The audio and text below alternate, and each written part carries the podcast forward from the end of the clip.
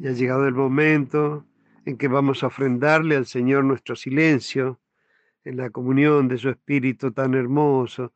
Gracias, gracias por cada familia de la iglesia, por todas las familias, algunos están reunidos, otros como quizá nuestra hermana argentina está solita en su casa, eh, si bien Noemí está en su casa con Julissa y Mario, pero lo están soportando y venciendo para alcanzar las victorias que Cristo nos ha prometido, como también nuestra hermanita Gloria. Le damos gracias, Señor, porque sabemos que hay muchos hogares y barrios enteros que están aislados, Señor. Pero te damos gracias, Padre, porque eh, tú nos sigues sosteniendo y nos permites, Señor, a través de esta tecnología, eh, seguir ejercitándonos en el amor fraternal, edificándonos mutuamente, velando unos por otros, atentos a nuestras necesidades y ahora vamos a unirnos también guardando silencio y buscando, Señor, tu palabra que sale de la boca, de tu boca, Señor, por la cual vivimos y nos movemos y somos y recibimos vida y aliento y todas las cosas. Padre, gracias, gracias, Señor, por tantas misericordias. Siempre anhelamos que venga pronto tu reino y tu justicia para traer salvación y, redención a toda la creación que gime a una con nosotros, esperando ese glorioso momento, Padre, para terminar ya con el dolor, con la violencia, con la enfermedad, la muerte y con toda clase de males que en este momento todavía están torturando y, oprimiendo a la humanidad y a la creación.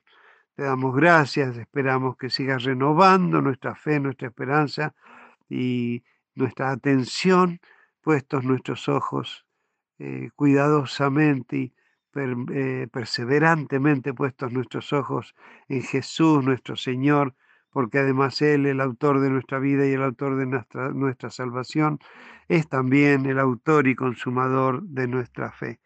Te damos gracias, gracias por estos momentos tan hermosos y ahora nos encomendamos a la guía y a la dirección de tu palabra, Señor, por medio del Espíritu Santo. Señor, entregamos la reunión a, nuestro consiervo, hermano amado, compañero fiel, hermano Mario Salinas, hermano Fito. Dios les bendiga y les guarde a todos. Dios lo bendiga a todos mis amados hermanos. Bueno, le damos gracias a Dios por todas las bendiciones que el Señor nos da día a día. Bueno, el Señor en este día le ha parecido al Espíritu Santo que eh, me ha dado el ministerio de, la palabra en este día, esperando que sea de mucha edificación y de mucha bendición para nuestras vidas, que el Señor esté dándonos la palabra para que podamos edificarnos mutuamente. Así que yo le voy a invitar que abran sus Biblias en el libro de Primera de Tesalonicense, en el capítulo 5. Amén. Vamos a leer el capítulo 5 de Primera de Tesalonicenses. Pero acerca de los tiempos y de las ocasiones, no tenéis necesidad, hermano, de que os escriba, porque vosotros sabéis perfectamente que el día del Señor vendrá así como ladrón en la noche, que cuando digan paz y seguridad, entonces vendrá sobre ellos destrucción repentina, como los dolores a la mujer encinta, y no escaparán. Mas vosotros, hermanos, no estáis en tinieblas para que aquel día os sorprenda como ladrón, porque todos vosotros sois hijos de luz e hijos del día, no somos de la noche ni de las tinieblas. Por tanto, no durmamos como los demás, sino velemos y seamos sobrios. Pues los que duermen, de noche duermen, y los que se embriagan, de noche se embriagan. Pero nosotros, que somos del día, seamos sobrios, habiéndonos vestido con la coraza de fe y de amor y con la esperanza de salvación como yelmo, porque no nos ha puesto Dios para ira, sino para alcanzar salvación por medio de nuestro Señor Jesucristo, quien murió por nosotros para que sea que velemos o que durmamos, vivamos juntamente con Él, por lo cual animaos unos a otros y edificaos unos a otros, así como lo hacéis. Padre, le damos gracias por este día, por su palabra, Señor, que te abra nuestras mentes, nuestros corazones para que la podamos entender.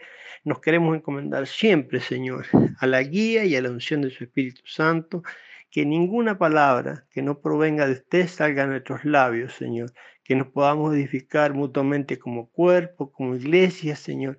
Y le damos gracias, Señor, por todas las bendiciones y bendiga en cada lugar donde se predica su palabra, Señor. Todo lo pedimos, lo esperamos, porque así lo creemos, Padre. En el nombre de Jesús. Amén y gracias, Señor. Bueno, como, como acabamos de leer esto, estos versículos, ¿no? esta mañana compartía con los hermanos estos mismos versículos, ¿no? Y decía, ¿no? Que eh, los tiempos son tan difíciles, ¿no? Y que ya sabemos que la venida del Señor está muy, muy cerca, ¿no es cierto? Como diciendo, el Señor está a las puertas, ¿no? Pero acá nos dice, ¿no? El Señor, porque le está hablando muy a la iglesia respecto a, a los tiempos, ¿no? A las ocasiones. Dice que no tenemos necesidad nosotros de que el Señor ya nos esté diciendo, sino porque dice que nosotros sabemos cómo va a venir el Señor. Dice que va a ser como un ladrón en la noche y que cuando digan paz y seguridad, entonces vendrá sobre ellos, dice, destrucción repentina. Porque sabemos que ya en el mundo no hay paz, no hay seguridad, todo el mundo vive en una inseguridad, eh, las casas ya parecen eh, cárceles, la gente está presa dentro de sus propias viviendas, ¿no? Todas enrejadas, eh, mucha gente vive sobresaltada, a lo mejor en algunos lugares no, pero vemos que en las grandes ciudades sí, la gente vive muy angustiada. Y bueno, sabemos nosotros que por las señales los tiempos están prácticamente cumplidos. Entonces, cuanto más nosotros tenemos que estar preparados en muchos aspectos, ¿no? Porque, bueno, el Señor dice que va a venir como ladrón en la noche, ¿no? El versículo 4 del capítulo 5 dice, Mas vosotros, hermanos, no estáis en tinieblas, para que aquel día os sorprenda como ladrón. Porque todos vosotros sois hijos de luz e hijos del día, no somos de la noche ni de las tinieblas. O sea, el, Señor nos ha llamado a su luz admirable, ¿no? Nosotros cuando una vez que eh, llegamos a la iglesia, aceptamos a nuestro Señor Jesucristo, nos empezamos a congregar y buscamos nosotros de hacer la voluntad del Señor, obedecer su palabra.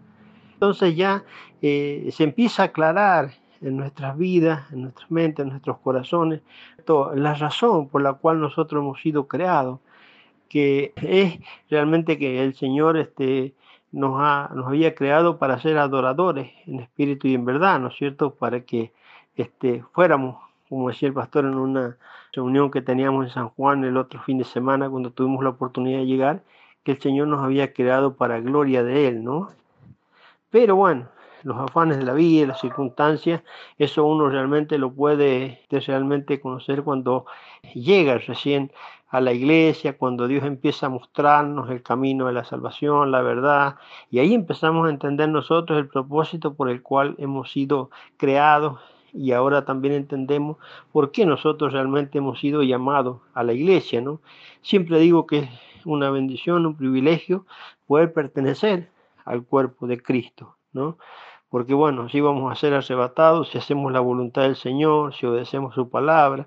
Hay muchas cosas, hay muchos textos de esta última predicación y a través de la lectura que podemos entender que eh, el Señor nos habla, ¿no es cierto? A ver cómo nosotros oímos, la palabra de Dios, ¿no? Como oímos, cómo realmente estamos prestándole atención y mirando las señales que la iglesia nos está mostrando para que podamos estar atentos a su venida, ¿no? Porque ya no somos nosotros de, la noche, sino somos del día, ¿no? Ya no estamos en tinieblas, somos hijos del día, dice. ¿eh? Entonces, el versículo 6 dice, por tanto, no durmamos como los demás, si nos velemos y seamos sobrios. Pues los que eh, duermen, de noche duermen, y los que se embriagan, de noche se embriagan. Y el versículo 8 del capítulo 5 dice, pero nosotros, que somos del día, seamos sobrios, habiéndonos vestido con la coraza de fe y de amor y con la esperanza de salvación como yelmo. Acá está hablando de la obra de la iglesia en nosotros, de la palabra, sobrios, ¿no? Habiéndonos vestido con la coraza, la fe, que es ese don que Dios nos ha dado por escuchar y recibir la palabra de Dios. Yo el otro día leía un texto y predicaba que la, eh, la fe eh, y el don son irrevocables, ¿no? Nosotros como cristianos, como creyentes, tenemos esa tremenda, tremenda bendición y responsabilidad de poder pertenecer al cuerpo de Cristo. Y bueno, el versículo 9 continúa, versículo 9 dice, porque no nos ha puesto Dios para ira, sino para alcanzar salvación por medio de nuestro Señor Jesucristo, quien murió por nosotros para que ya sea que velemos o que durmamos, vivamos juntamente con Él. Por lo cual, animaos unos a otros y edificaos unos a otros, así como lo hacéis. Acá el Señor nos, nos está hablando como cuerpo, ¿no? Como cuerpo, porque dice que Dios no nos ha puesto para ir, sino para alcanzar la salvación. El Señor nos ha llamado, porque a veces, muchas veces nosotros como cristianos decimos, eh, no puedo, no lo alcanzo, ¿no? Bueno, ahí estaríamos anulando el texto que dice en Filipenses 4:13, cuando dice, todo lo puedo en Cristo que me fortalece. Así que nosotros como cristianos, como creyentes, no deberíamos usar esa palabra de no decir no puedo, ¿no?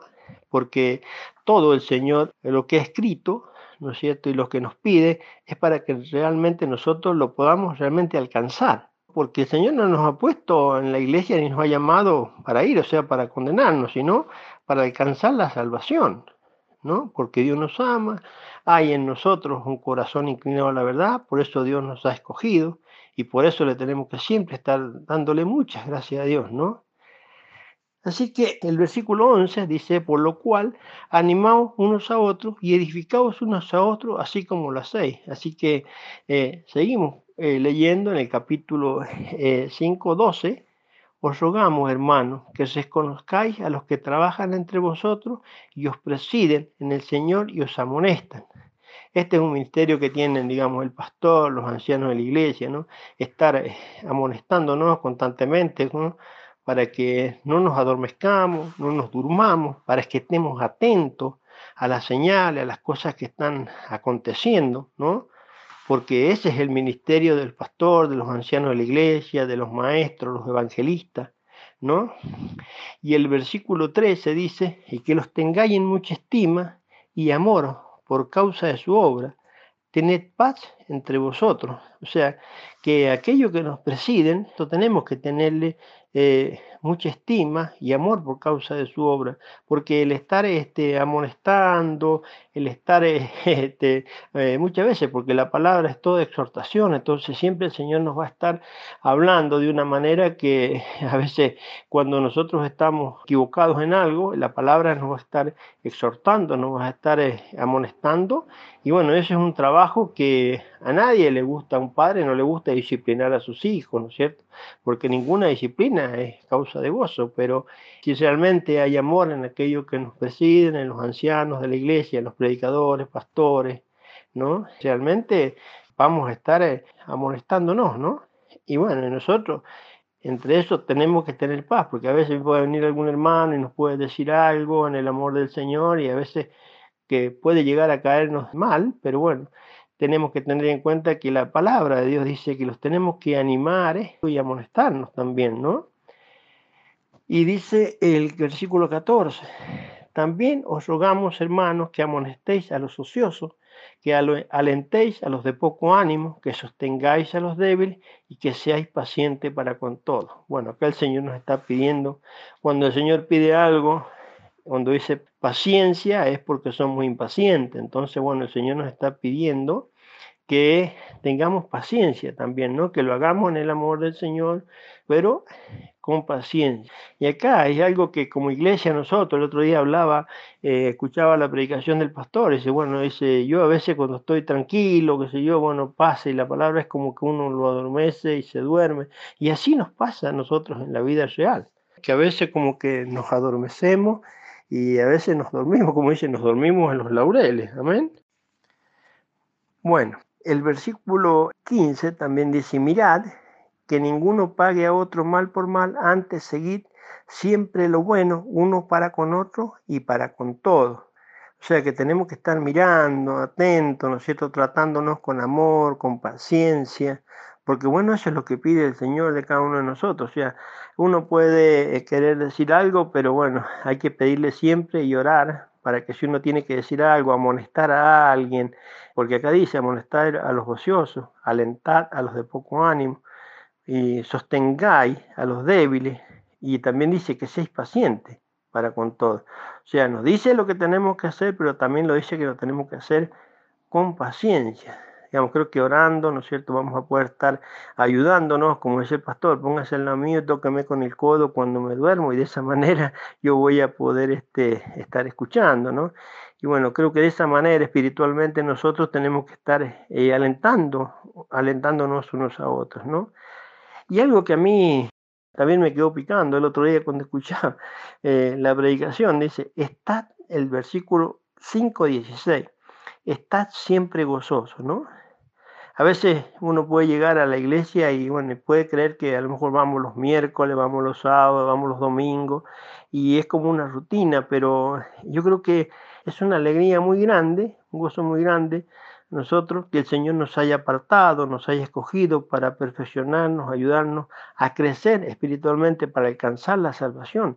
Y eso debe ser causa de mucha alegría y mucho gozo en nuestros corazones. Nosotros por eso el Señor dice, regocijaos en el Señor siempre, alegraos, oh justos en Jehová. Y el Señor nos ayude para que nosotros siempre podamos estar agradecidos, que cuando llegamos a la casa del Señor levantemos nuestros brazos dándole gracias a Dios por la bendición y privilegio de poder llegar una vez más. Qué importante que es la alegría, ¿no? Porque donde están los hermanos juntos y en armonía, dice que ahí el Señor envía bendición y vida eterna. El versículo 17, orad sin cesar, esa oración, ese, esa interceder en oración por las almas que no le conocen, aún por nuestros hermanos de la iglesia, estar ayudándonos en oración, ¿no es cierto?, constantemente. Uno puede ver las peticiones que se ponen en los grupos de la iglesia especialmente, y bueno, ahí nosotros oremos por esto, oramos por esto, oramos, y bueno, sabemos que esa oración tiene ese poder para poder revertir cualquier situación, ¿no?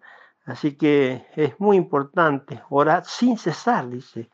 Hay un, versículo, dice, eh, que ha puesto guardas en los muros, dice, no calléis, no le deis tregua, o sea que constantemente nosotros tenemos que estar orando, ¿no? Orando para que el Señor esté salvando, sanando, restaurando, Sabemos que la oración tiene un poder, más en comunión, dice, donde hay dos o tres reunidos en su nombre, ahí la presencia de Dios está, donde Dios está, eh, va siempre va a haber y va a ocurrir un milagro, así que nosotros constantemente estar orando, ¿no? Así que bueno, que Dios nos ayude también para eso, ¿no? Bueno, continuamos con el capítulo 5 en el versículo 18. Dice, das gracias en todo porque esta es la voluntad de Dios para con vosotros en Cristo Jesús. Yo creo que eh, algo está siempre antes. El 16, está siempre gozosos, contentos, ¿no? El 17, orad sin cesar. El 18, da gracias en todo porque esta es la voluntad de Dios. Si nosotros oramos con fe, en comunión con el pastor, ¿no es cierto?, de la iglesia o con la iglesia, ¿no? Dice, cuando esta, esta oración es concedida, dice, da gracias en todo. No dice algunas, algunas cosas, en todo, porque esta es la voluntad de Dios para con vosotros en Cristo Jesús. O sea, oración contestada, ¿no es cierto? Eso sirve cuando nosotros este, damos gracias porque Dios contestó una petición que nosotros hicimos, bueno, le damos gracias a Dios y esto hace que esto pueda servir de testimonio para la iglesia, sabiendo que, porque muchas veces nosotros necesitamos, sabemos que eh, Dios concede una petición que hacemos de algo que es de acuerdo a su voluntad a través de la iglesia, y bueno, cuando Dios nos contesta, le damos gracias a Dios. Esas acciones de gracia, por eso nos presentamos también en la casa del Señor con acciones de gracia, ¿no? Y si damos gracias a nosotros, bueno, eso sirve para que otros hermanos que están pasando pruebas o circunstancias puedan también afirmarse y creer en que la oración tiene el poder para restaurar, para sanar, ¿no? El 19, no apaguéis al Espíritu. Cuando dice no apaguéis el espíritu es porque el espíritu se puede apagar. Bueno, las circunstancias, los afanes de la vida pueden hacer que el espíritu se apague en nuestros corazones. Por hay unos textos que yo me acordaba, decía, sed lleno del Espíritu Santo. Cuando la Biblia dice sed lleno es porque podemos andar a medias, ¿no? Entonces se puede andar también a medias. Por eso la Biblia dice sed lleno del Espíritu Santo. ¿No? Andar como diciendo en el vehículo a tanque lleno, que voy a andar muchos más kilómetros que con un, un, tanque de un vehículo con un cuarto tanque que no voy a llegar muy lejos. Entonces, dice, sé lleno del Espíritu Santo, no apaguéis, porque a veces los actos, las actitudes pueden hacer que el Espíritu empiece a apagarse. Por eso dice, vivificado en el Señor, ¿no? El 20, no menosprecéis las profecías, o sea, las profecías, todo lo que está escrito cuando estamos hablando de la venida del Señor, todo lo que el Señor nos dice que va a acontecer, no tenemos que tomar, cuando dice que el Señor va a venir, tengamos la certeza y la seguridad que la palabra del Señor se cumple y va a venir. Por eso dice, no durmamos como los demás, sino velemos y seamos sobrios, ¿no? Somos hijos, del, hijos de luz, hijos del día, no somos de la noche ni las tinieblas. Por eso el Señor nos dice que estemos atentos y preparados, ¿no? Porque el Señor viene pronto, ¿no? El 21, examinarlo todo, retener lo bueno, abstener de toda especie de mal. Nosotros tenemos que examinarlo, examinar todas las cosas, ¿no? Examinar todo y tenemos que retener las cosas buenas, porque estamos en un mundo donde está contaminado por el pecado, pero nosotros como cristianos, ¿no es cierto? Vamos a examinar cosas, pero tenemos que saber qué es realmente, qué es lo que nos conviene o lo que Dios espera que nosotros realmente hagamos. Hay unos textos que dice, el Señor dice, os ruego por las misericordias del Dios O sea, el Señor nos ruega a nosotros, mire, con la grandeza de Dios nos ruega, a veces que hagamos cosas, nos ruega, nos deja la ley escrita, nos deja un manual de instrucciones para que nosotros podamos seguir y el Señor constantemente dice que nos ruega para que nosotros hagamos su voluntad. Y dice, bueno, hijo, examinarlo todo y retener lo bueno. Que Dios nos ayude para que esto lo podamos hacer y lo podamos entender, ¿no? Seguimos con el 22, amén. Abteneos de toda especie de mal y el mismo Dios de paso santifique por completo y todo vuestro ser, espíritu, alma y cuerpo sea guardado irreprensible para la venida de nuestro Señor Jesucristo. Fiel es el que os llama, el cual también lo hará. Amén. Y el mismo Dios de paz dice, ¿no? Abteneos de toda especie de mal. El Señor nos ha dado la ley de Dios está puesta en cada uno de nosotros, que es la conciencia, ¿no? Nosotros podamos realmente obedecer esa voz, ¿no? De la conciencia. Dicen por ahí eh, el mundo que si el ser humano obedeciera a la voz de la conciencia, podría revolucionar el mundo, porque la conciencia le dice no mentir, no robar, no matar, no hablar mal, no criticar, no juzgar. La conciencia nos dice todas esas cosas, pero sin embargo la humanidad no tiene el poder para poder obedecer la ley y la conciencia, que creo que el privilegio y la bendición que nosotros tenemos como cristianos, como creyentes, es poder obedecer a la voz de la conciencia, que es la ley puesta, de Dios puesta en nosotros, porque nosotros hemos recibido el Espíritu Santo.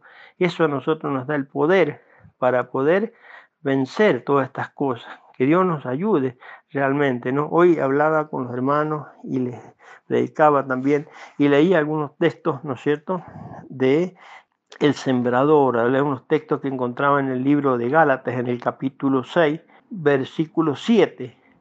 Dice, no os engañéis, Dios no puede ser burlado, pues todo lo que el hombre sembrare, eso segará porque el que siembra para su carne, de la carne segará corrupción, mas del que siembra para el espíritu, del espíritu segará vida eterna. O sea, acá está hablando lo que nosotros sembramos. Nosotros estamos sembrando como cristianos, como creyentes, este, estamos sembrando para la vida eterna. Entonces nosotros tenemos que mirar cómo realmente estamos sembrando. Si estamos sembrando para la carne, ¿no es cierto? O para el espíritu porque dice, del Espíritu segará vida eterna, ¿no? Entonces el versículo 9 dice, no nos cansemos pues de hacer bien, porque a su tiempo segaremos si no desmayamos, ¿no? Y dice, no nos cansemos pues de hacer bien, porque a su tiempo, ¿por qué? Porque el hacer el bien cansa, ¿no? Porque a veces yo decía, esta mañana hablaba con los hermanos, le decía, hablaba de, de, sembrar. Si uno siembra discordia, cosechará discordia. Si uno siembra, este, siembra amor, va a cosechar amor. ¿no? Yo no me voy a olvidar nunca, lo voy a compartir con ustedes, porque creo que muchas veces pensamos a veces que puede estar faltando algo en la iglesia, ¿no? Y una vez estaba, eh, había viajado a Buenos Aires, era hacía poco que estaba en la iglesia, ¿no? Y bueno, en ese tiempo, la iglesia cuando yo llegué, a más de 20 años, este, era diferente a lo que es ahora, ¿no? Era otra historia. Y bueno, yo estaba, habíamos salido a comprar alimentos y me tocó, bueno, yo andaba con el pastor porque siempre me gustó eh, escucharlo, ¿no? Porque tenía, tiene tanta sabiduría que, bueno, eso me ayudó mucho también a, compartir con él y a crecer, ¿no es cierto?, en el conocimiento. Y bueno, yo sabía que él era un testimonio de vida, entonces eh, me acuerdo que estábamos en casa tía en Buenos Aires y yo le dije eh, así, le digo, ¿sabe qué, pastor? Eh, yo no veo amor en la iglesia. Y se da vuelta y me mira serio así y me dice, Usted no venga a la iglesia a buscar amor. Bueno, los que lo han escuchado hablar saben como por ahí de una palabra así, ¿no? y bueno, yo me sorprendí. Fueron unos segundos que volaron por mi mente, que uno viene cansado, viene del mundo con un montón de cosas y afanes de la vida y circunstancias que pasaron, que bueno, ¿cómo no voy a venir a buscar amor? Pensé yo en un momento a la iglesia. Y me dice, usted no venga a buscar amor, usted venga a dar amor. Y ahí fue que una cosa que para mí fue como un despertar. Entonces este, empecé a, conducirme diferente en la iglesia, a buscar conversación con los hermanos.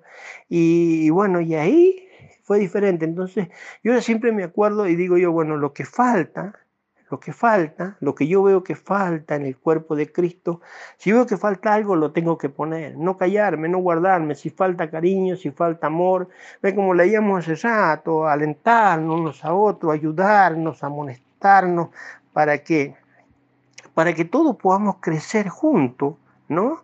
Y entonces así la iglesia se va edificando mutuamente. Por eso yo decía y leía, le decía a los hermanos, este, que escuchaba el otro día, decía de, del gozo, de la alegría que representa llegar a la iglesia, ¿no? Con reverencia, con respeto, llegar y estar en la iglesia y compartir con los hermanos, que es una bendición tan grande. Amén. Continuamos leyendo en el libro de Gálatas, en el capítulo 6, vamos a leer unos versículos más, ¿no? Habíamos leído el 9, dice, no nos cansemos pues de hacer bien, porque a su tiempo segaremos y no desmayamos. Y me acordaba de un texto también que está em, en Josué, ¿no es cierto?, que dice, esfuérzate y sé valiente y no desmaye, ¿no? Porque bueno, hacer las cosas bien en un mundo donde todo va en contra, ¿no? Este, eh, eh, cansa, agota, ¿no? Pero bueno, Dios dice, no, no cansemos, no nos cansemos de hacer el bien, ¿no? Porque dice, a su tiempo llegaremos y no desmayamos. Y el 10 dice, así que según tengamos oportunidad, hagamos bien a todos y mayormente a los de la familia de la fe. Amén. Que Dios realmente nos ayude para que nosotros podamos estar este, haciendo todo esto, alentándonos más, dice, cuando ves que aquel día se acerca, cuando diga paz, seguridad, ¿no? Dice que el Señor está a las puertas y vendrá, que el Señor esté ayudándonos para que este, podamos estar atentos y sabemos que no somos hijos eh, de la noche, sino somos del día, que hemos sido elegidos, escogidos para eso, ¿no? Así que bueno, que el Señor nos ayude para que realmente podamos trabajar como cuerpo, como iglesia, ¿no? Todos unidos con un mismo propósito, con un mismo fin, ¿no? Y sembrar, ¿no? Sembrar el que siembra, más el que siembra para el Espíritu, el Espíritu segará vida eterna. O sea, sembrar, eso que nosotros tenemos que sembrar. Yo me acordaba y hoy pensaba y meditaba, ¿no? Decía, este, la Biblia es un manual de instrucciones. Yo creo que como creyentes nosotros tenemos la obligación, porque somos guías espirituales donde vamos. Nosotros decimos, eh, hay angustia en algún lugar, nosotros vamos a llevar este, la palabra de Dios y vamos a llevar la paz. Donde hay enfermedad, vamos a llevar eh, la sanidad de Dios.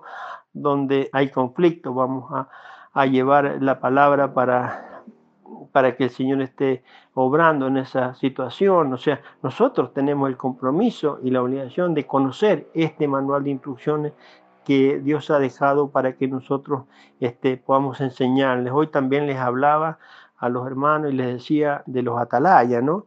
El atalaya era una persona que se ponía en un alto y él tenía que avisar si venía gente a, a atacarnos, no, si el atalaya se dormía, se descuidaba y había, y había, mataban a las personas. Bueno, dice que la sangre era sobre la cabeza de él porque él estaba dormido y no avisaba. Entonces, ¿qué hacía? Lo mataban. Pero aquel que estaba atento, no, porque él avisaba que venía gente, entonces daba tiempo para que el pueblo se preparara y se defendiera. Nosotros somos, tenemos que ser esos atalayas, estar atentos, atentos, ¿no es cierto?, para avisar las cosas que van a acontecer. Yo le decía esta, esta mañana a los hermanos en la, en la reunión, ¿no? Nosotros tenemos el compromiso y la obligación de decirle a la gente lo que va a acontecer, que Cristo va a venir, que va a arrebatar la iglesia, que hay que arrepentirse. A lo mejor no va a la iglesia, pero lo que nosotros les enseñemos tiene que servir para que las personas se salven el día de mañana cuando la iglesia sea arrebatada. Lo que van a tener ellos, ¿no es cierto?, va a ser eso. Yo esta mañana les hablaba eh, de las estadísticas también. De todos los cristianos que hay en el mundo, solamente el 15% ha leído la Biblia completa, eh, hay más de 4.500 idiomas en el mundo, solamente en 2.500 está traducida. O sea, si empezamos a ver todas esas cosas, y bueno, y de esos que no, no conocen ni tienen idea de la palabra de Dios, nosotros tenemos que orar por esas personas y estar constantemente agradecidos por tener la posibilidad, la bendición y el privilegio de tener una Biblia, de tener este libro en nuestras manos, que si nosotros lo ponemos por obras, vamos a alcanzar la salvación y la vida eterna. Amén. Así que que Dios nos ayude, hermanos, para que realmente podamos entender el propósito por el cual nosotros estamos en la iglesia, por el cual hemos sido llamados, escogidos, apartados por Dios para anunciar las virtudes de aquel que nos llamó a su, de tinieblas a su luz admirable. Amén. Que Dios los bendiga grandemente. Amén. Vamos a estar haciendo una oración. Amén antes de entregarle la reunión al pastor, eh, quería hacer una oración con ustedes. Amén. Padre, le damos gracias por su palabra, Señor, siempre pidiendo que sea prosperada en nuestros corazones, Señor, por lo cual usted la está enviando, Señor, que sabemos que nos edifica mutuamente como cuerpo, como iglesia. Le queremos dar gracias por la vida del pastor, por la iglesia, Señor, por pertenecer a este maravilloso cuerpo, especialmente por pertenecer a la iglesia de Beula, Padre. Bendice, Señor, a todas las almas, Señor, que escuchan este mensaje, que tú estés obrando, Señor, y despertando conciencia, Señor, para el conocimiento de la verdad, Padre. Gracias te damos por tantas bendiciones y le pedimos, Señor, que venga pronto a instalar su reino en esta tierra, Padre. Todo lo pedimos, lo esperamos, porque así lo creemos, Padre, en el nombre de Jesús. Amén y gracias, Señor. Gloria a Dios. Alabado, Le damos muchas gracias a Dios por habernos permitido este encuentro, por haber nuevamente concelebrado con las iglesias Dios es Amor de Godoy Cruz y con Iglesia Génesis de Chilecito. Le damos muchas gracias a Dios y nos vamos a saludar diciéndonos, estad siempre gozosos. Que Dios los bendiga y tengamos una hermosa semana. Dios los bendiga. Amén.